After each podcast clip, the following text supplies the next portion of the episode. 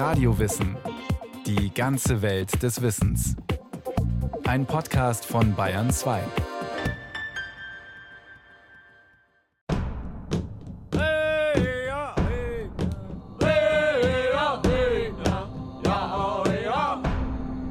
Streit um Winnetou. Apachenhäuptling vor Gericht. Wem gehört Winnetou? Kriegsbeil ausgegraben. Markenstreit um Winnetou landet vor EU-Gericht. Überschriften von Presseberichten erschienen im September 2014. Gegenstand: ein Rechtsstreit zwischen dem Bamberger Karl-May Verlag und der Münchner Konstantin Film AG. Der Verlag hatte den Namen Winnetou EU-weit schützen lassen. Waren wie Schuhe, Körperpflegeartikel, Konfitüre, Tee, Schmuck etc. durften nicht den Namen des Romanhelden tragen. Dagegen reichte die Filmgesellschaft Beschwerde ein, mit Erfolg. Der Markenschutz wurde aufgehoben. Der Streit ging vors EU-Gericht in Luxemburg. Winnetou unterm Hammer. Ein Zeitungstitel vom November 2015. Anlass die Versteigerung des Nachlasses von Winnetou-Darsteller Pierre Brice. Allein die Silberbüchse, ein Gewehr, das der Schauspieler nach dem Filmoriginal hatte bauen lassen, brachte 65.000 Euro ein. In den Kolben waren Nägel in Form eines W eingeschlagen. W für Winnetou.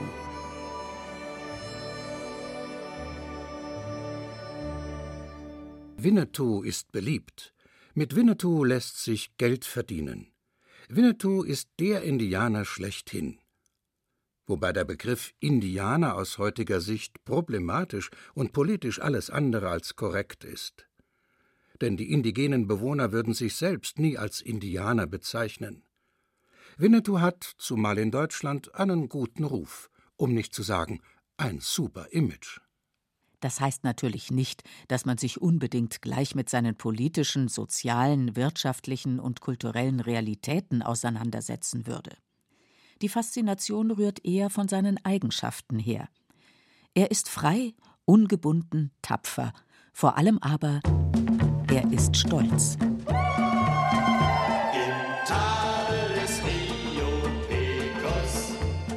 Stamm das Kriegsbeil aus.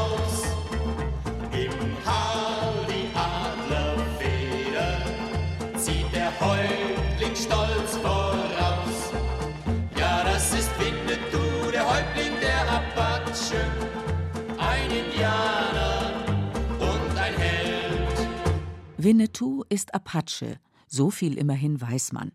Aber dass allein in den USA Hunderte von indigenen Nationen existieren, früher sprach man von Stämmen, das ist noch nicht so recht ins allgemeine Bewusstsein gedrungen. Viele Leute denken immer, dass es gibt nur eine Sorte Indianer in Nordamerika und Kanada. Aber mexikanische Grenze und kanadische Grenze ist eine Entfernung wie ungefähr hier in Europa wie Madrid und Stockholm. Und dazwischen es gibt sehr verschiedene Traditionen. In seinen Vorträgen spricht Hunting Wolf auch über die Situation der heutigen in Reservaten lebenden Indianer. Alles in allem jedoch liegt der Schwerpunkt nicht auf der indigenen Kultur. Die Kultur äh, so schwer zu erzählen, was ich möchte erzählen hier, das ist mehr die Philosophie, die Art zu denken, sich zu benehmen, zu handeln, wie ein Teil der Natur. Das ist für mich sehr wichtig. Und es entspricht dem, was das Publikum hören will. Viele Menschen, die sind gewöhnt, ich habe Geld, ich, ich kaufe ein Auto, ich kaufe ein Radio, ich kaufe ein Handy, ich kaufe mich Essen, ich brauche nur zu bezahlen, das ist mein. Ich gehe zum Arzt, Doktor, macht mich, eil mich. Das, das geht nicht. Gott sei Dank. Es gibt noch dieses Gesetz, Naturgesetz. Kein Politiker, kein Richter, keine Polizei kann dieses Gesetz der Natur verändern. Die Zuhörer sind berührt. Auch wenn Hunting Wolf in einem indianischen Kostüm traditionelle Tänze vorführt, ist ihm die ungeteilte Aufmerksamkeit gewiss. Dass jemand mit einem tieferen Verständnis für indianische Kulturen aus Pullman City weggeht, ist dennoch eher unwahrscheinlich macht nichts. Man hat seinem Hobby, dem Indianischen, ein paar schöne Stunden gewidmet. Angefangen hat bei uns in der Pfalz haben wir einen Western-Club. Und wir haben viel Western-Bücher, aber mittlerweile gehen wir mehr ins Indianische. Manchmal steht auch in der Zeitung was drin, wo die Indianer jetzt wieder ab und zu mal Geld von der Regierung bekommen sollten. Also ob es stimmt, weiß ich nicht. Und also wir gehen jetzt mehr aufs Indianische. Woher aber rührt die Anziehungskraft des sogenannten Indianischen? Interesse die schon in Deutschland und ich glaube, das kommt auch von den Kalmal-Filmen mit Winnetou und Pierre Brice. Viele Leute das angesehen und ich glaube, das hat angezogen, die deutsche Volke zu, die Indianer zu drehen. Karl May. Rund 200 Millionen Exemplare seiner Romane sollen weltweit verkauft worden sein, die Hälfte davon hierzulande. In gut einem Dutzend deutscher und österreichischer Orte finden alljährlich Karl-May-Festspiele statt. Und den Karl-May-Filmen der 1960er Jahre war ein überwältigender Erfolg beschieden. Das alles hat das deutsche Indianerbild entscheidend geprägt. Das westdeutsche Indianerbild jedenfalls. Denn in den 1960er Jahren begann auch die DEFA Indianerfilme zu drehen. Die DEFA, das war die Deutsche Film AG, ein volkseigenes Filmunternehmen der DDR. Bei ihr erschienen die Indianer in einem etwas anderen Licht. Vorlage zum ersten DEFA-Indianerfilm war der sechsteilige Romanzyklus Die Söhne der großen Bären von Lieselotte Welskopf-Henrich. Was die Historikerin von den 50ern bis in die 80er Jahre hinein zu Papier brachte, war ähnlich fantasievoll wie die Geschichten von Karl May, wissenschaftlich aber fundierter. Das schlug sich im Film nieder. Indianischer Alltag und Stammesriten bekamen eine besondere Gewichtung. Schreiben die Ethnologen Gerd Becker und Andrea Blätter in einer Abhandlung zum Thema 100 Jahre Indianerfilm. Aber, so fügen sie hinzu, bei allem Bemühen um Authentizität bleibt der Film romantisch im Klischee des edlen Wilden verhaftet und zeigt sich in der Retrospektive vor allem als Dokument vergangener DDR-Kultur. An den Indianern konnte man zeigen, die USA sind gar nicht so harmlos, die haben auch ihren Völkermord. Von daher waren die Indianer auch so ein Sinnbild für das Unterdrücktwerden durch das US-amerikanische System. Stefan Eisenhofer, Ethnologe. Die Rolle des Lakota-Häuptlings Tokajito in Die Söhne der großen Bären spielte der Deutsch-Serbe Gojko Mitic. Auch in den folgenden Indianerfilmen der DEFA war normalerweise er der Häuptling. Damit wurde er so populär, dass man ihn den Winnetou des Ostens nannte. Obwohl er den Apachen in keinem einzigen Film verkörperte. Ob Apache oder Lakota, in jedem Fall trat ein Plains-Indianer auf, wie es sich überhaupt bei so gut wie allen Indianern, die in Filmen und Romanen vorkommen, um Plains-Indianer handelt, also um Bewohner der großen nordamerikanischen Prärien. Noch einmal die Ethnologen Becker und Blätter. Der Plains-Indianer ist besonders gut abbildbar. Sein Federschmuck verleiht ihm eine exotische Erscheinung. Er hat Sexappeal, verstärkt durch langes Haar, fransenbesetzte Lederkleidung und die Dynamik des Pferdes. Zwar existierte die Kultur der berittenen Büffeljäger mit ihren Tipis nur zwischen etwa 1750 und 1890, gleichwohl wurde das Plains-Stereotyp zum Archetypus. Die ungebundenen Reiter äh, der Plains und Prärien, das ist historisch nur eine ganz kurze Phase. Die Prärie-Indianer waren von Anfang an die einzigen, die beim Publikum als echte Indianer durchgingen. Das musste der Zirkus Hagenbeck schon im Jahr 1885 feststellen. Die federlosen, in Zedernbastgewänder gekleideten Bella Coola-Indianer von der kanadischen Nordwestküste die er damals bei einer seiner sogenannten Völkerschauen präsentierte, fanden keinerlei Anklang. Die große Indianerbegeisterung brach erst ein paar Jahre später aus. Ich denke, dass der Buffalo Bill da schuld war mit seiner Western-Show. Klaus Biegert, Fotograf, Filmemacher, Journalist und Aktivist. Der ist ja auch nach München gekommen und ist auf der Oktoberfestwiese aufgetreten. Und er hatte die richtigen Indianer dabei. Zu seiner Truppe gehörten neben Cowboys und mexikanischen Vaqueros auch Plains-Indianer verschiedener Nationen. Außer in München gastierte Buffalo Bill in über einem Dutzend weiterer deutscher Städte. Aber Tausende von Menschen sahen seine Shows und wussten nun, wie sie sich die indianischen Helden vorzustellen hatten, die sie aus Büchern kannten. Den Mohikaner Chingachgook zum Beispiel und seinen Sohn Uncas aus dem Lederstrumpfzyklus von James Fenimore Cooper. Coopers erste Romane waren bereits in den 1820er Jahren auf Deutsch erschienen, und weil sie sich so gut verkauften, griffen auch deutschsprachige Autoren das Thema Indianer auf. Mit Tagebuchaufzeichnungen von Amerikaaufenthalten mit Reiseberichten und spannenden Geschichten aus dem Wilden Westen erreichten Charles Sealsfield alias Karl Anton Postel, Friedrich Gerstecker und Balduin Möllhausen um die Mitte des 19. Jahrhunderts ein riesiges Publikum. Vor allem Möllhausen, der den Herzog Paul Wilhelm von Württemberg auf einer Expedition in die südlichen Rocky Mountains begleitet hatte, machten seine ethnologischen Abenteuerromane zu einem der meistgelesenen Schriftsteller seiner Zeit. Außerdem brachte Möllhausen Bilder mit. Er war nicht nur Schriftsteller, sondern auch Künstler und schuf Hunderte von Zeichnungen und Aquarellen von Pflanzen, Tieren, Landschaften und Indianern.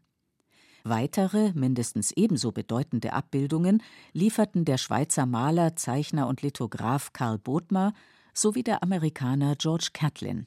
Jetzt haben wir da dieses Interesse an fremden Völkern und dann hat der Karl May sich in ein gemachtes Nest begeben. May ließ sich von seinen literarischen Vorläufern und vom dokumentarischen Bildmaterial inspirieren. Seine Bücher regten wiederum Künstler an. Es gab in Deutschland äh, Volksausgaben, die mit relativ hohen Auflagen unter das Volk gestreut wurden. Die waren reich illustriert, farbig. Und die Karl-May-Bände und auch die Lederstrumpfbände waren auch illustriert von zum Teil sogar berühmten Malern. Die Illustratoren nahmen es mit der Wirklichkeit nicht immer genau. Und je mehr die amerikanischen Ureinwohner in Reservate abgedrängt wurden und je weniger sie für die Weißen eine Gefahr darstellten, umso stärker wurden sie romantisiert, in Wort und Bild. Der Münchner Maler Julius Seiler kam 1910 erstmals nach Amerika. Alles, was er über Indianer wusste, war das, was er als Bub über sie gelesen hatte. Es war ein gigantisches Erlebnis für ihn, in Montana Blackfeet-Indianer kennenzulernen, sich mit einigen von ihnen anzufreunden und sie in seinem impressionistischen Stil auf die Leinwand zu bannen. Er hat die Bilder seiner Kindheit gemalt und seiner Jugend, die Fantasien seiner Jugend und die trafen sich mit den nostalgischen Erinnerungen der alten Blackfeet, die längst perspektivenlos im Reservat gesessen sind. Und denen kam es gerade recht, dass ein Maler sie so gemalt hat, wie sie gerne gewesen wären. Stefan Eisenhofer hat im Münchner Museum der Fünf Kontinente eine Julius Seiler Ausstellung kuratiert.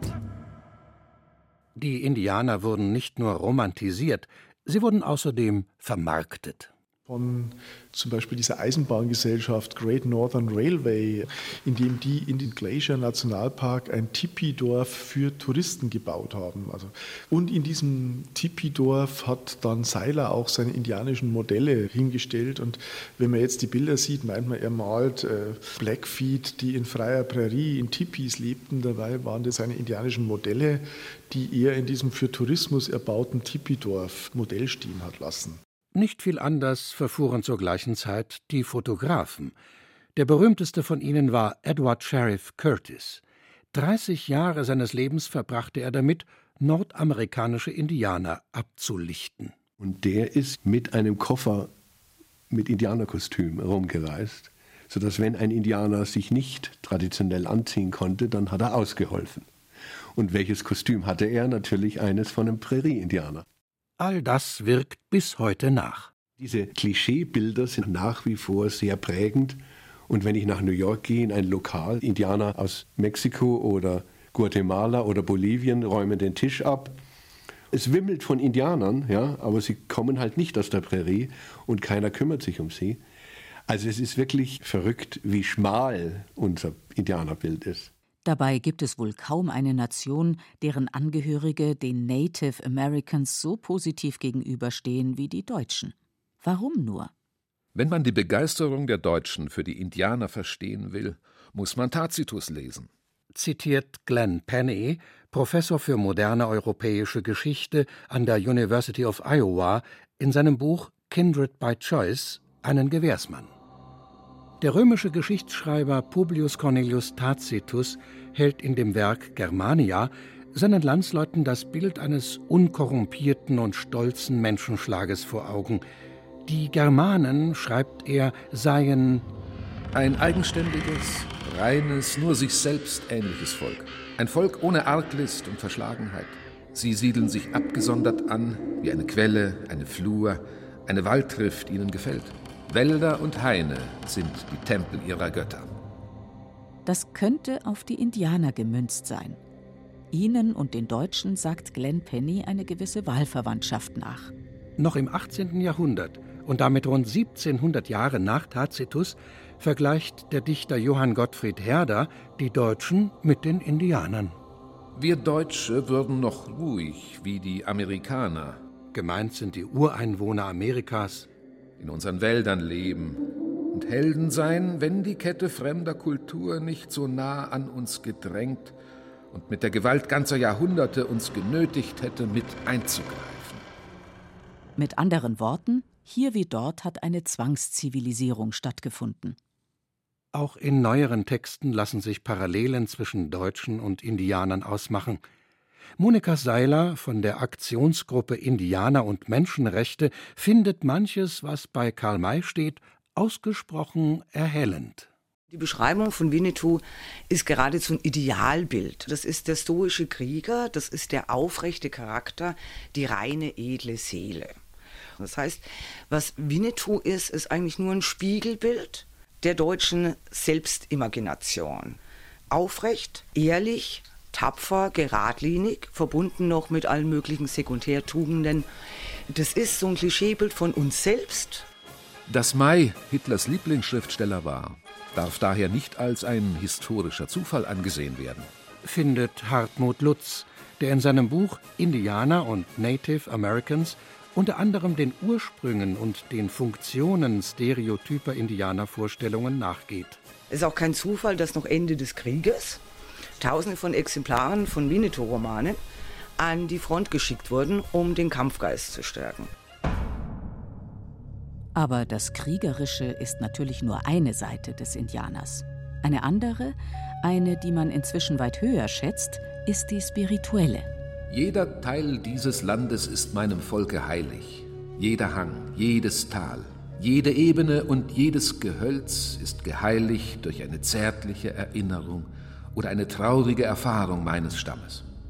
Sogar die scheinbar stumm in der Sonne brütenden Felsen der Küste sind getränkt von Erinnerungen. So spricht Häuptling Seattle in seiner berühmten Rede, die allerdings erst viele Jahre nach seinem Tod niedergeschrieben wurde. Dass Zweifel an ihrer Authentizität bestehen, stört Andreas Lenz, der in seinem Neue Erde Verlag unter anderem Bücher zu Themen wie Naturheilkunde, Schamanismus und östliche Weisheit herausbringt, keineswegs.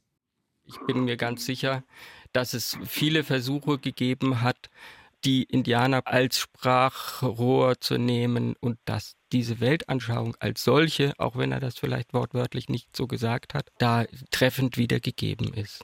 Monika Seiler sieht die Affinität zur indianischen Spiritualität skeptischer. Ich nehme hier eine Spiritualität, beschäftige mich aber gar nicht tatsächlich mit der Originalspiritualität, sondern adaptiere die in der Art und Weise, wie ich es gern hätte. Die Umweltbewegung, die in den 60er Jahren ihren Anfang nahm, hat sehr schnell die Indianer entdeckt. Denn das stand für alle fest, dass, wenn irgendjemand, sie die Natur respektieren. Und dass das, was für sie selbstverständlich ist, genau der wunde Punkt der Industriegesellschaft ist, nämlich zu nehmen, ohne auf die Folgen zu achten und nichts zurückzugeben. Jetzt sind die Indianer dann schnell zu den Ökoheiligen geworden. Auf zahlreichen Stickern konnte man die sogenannte Weissagung der Cree-Indianer lesen. Erst wenn der letzte Baum gerodet der letzte Fluss vergiftet, der letzte Fisch gefangen ist, werdet ihr merken, dass man Geld nicht essen kann. Dieser Spruch war so wundervoll indianisch, dass niemand nach seinem tatsächlichen Urheber fragte. Der war aller Wahrscheinlichkeit nach weiß. Was indianisch ist, kommt an. das ist auch den Werbestrategen nicht entgangen. Wir können Manitou-Zigaretten und Sioux-Schuhe kaufen, einen Cherokee Jeep fahren, ein Körpertraining namens Indian Balance absolvieren und, wer weiß, vielleicht demnächst ein Deo-Spray der Marke Winnetou benutzen. Sogar staatstragende Männer greifen gern auf die Sympathieträger aus der Prärie zurück. Wenn man schaut, wie viele Politiker sich mit Indianerfederhauben haben fotografieren lassen, Adenauer, Carstens, Späth, ja. Also da ist sich keiner zu schade. Wir umarmen quasi die Indianer mit unserem positiven Klischee. Klaus Biegert tritt seit gut 40 Jahren für die Rechte der indigenen Völker Amerikas ein. Er kennt die deutsche Indianerbegeisterung und er weiß, wo sie endet.